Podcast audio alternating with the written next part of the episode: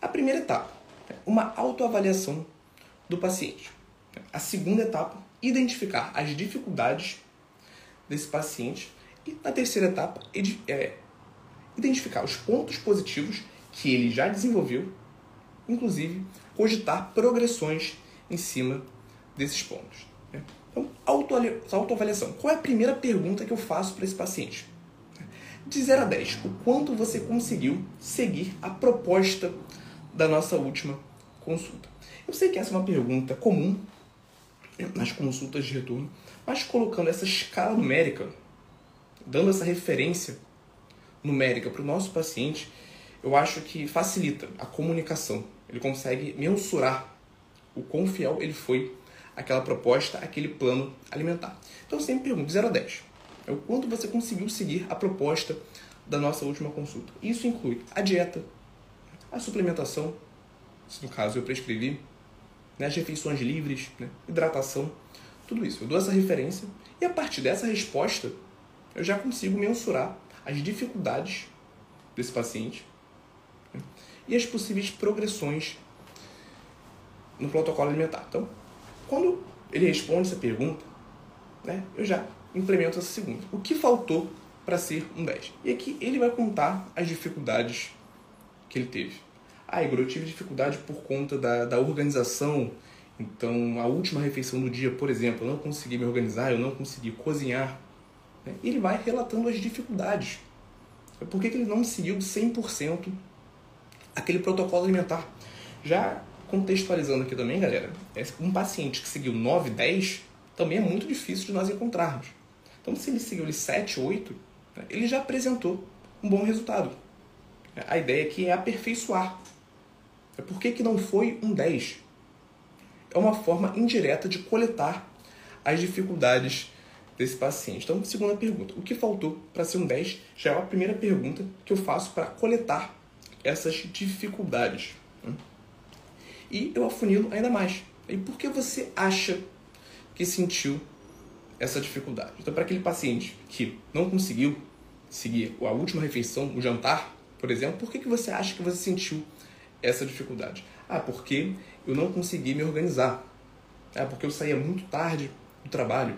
Ele vai te relatar essa dificuldade. E a partir dessa resposta, você vai identificar as progressões, como você pode progredir, melhorar essa dificuldade ou até mesmo excluir essa possibilidade.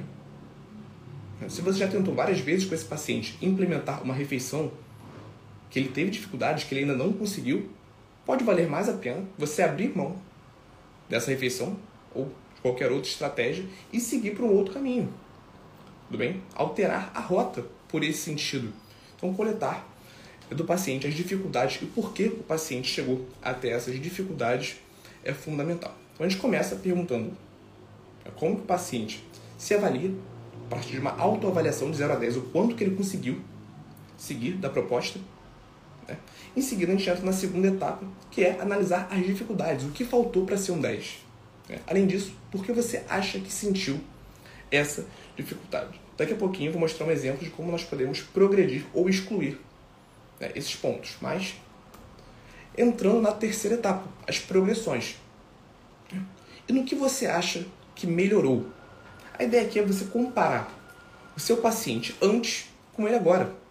O quanto que ele já percorreu uma forma também de motivar o nosso paciente. Não olhar só pelo, pelo ângulo negativo, não olhar só para o que ele não conseguiu, mas o que ele conseguiu nesse intervalo de tempo. E aqui ele pode relatar: ah, agora, agora eu estou comendo salada todo dia.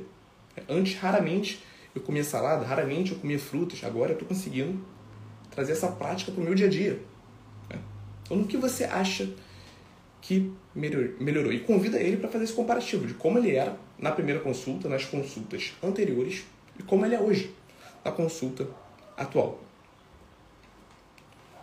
E além disso, complementar. Como você acha que pode melhorar ainda mais, já cogitando as progressões. Então, para esse paciente, antes ele não comia salada, agora ele come diariamente.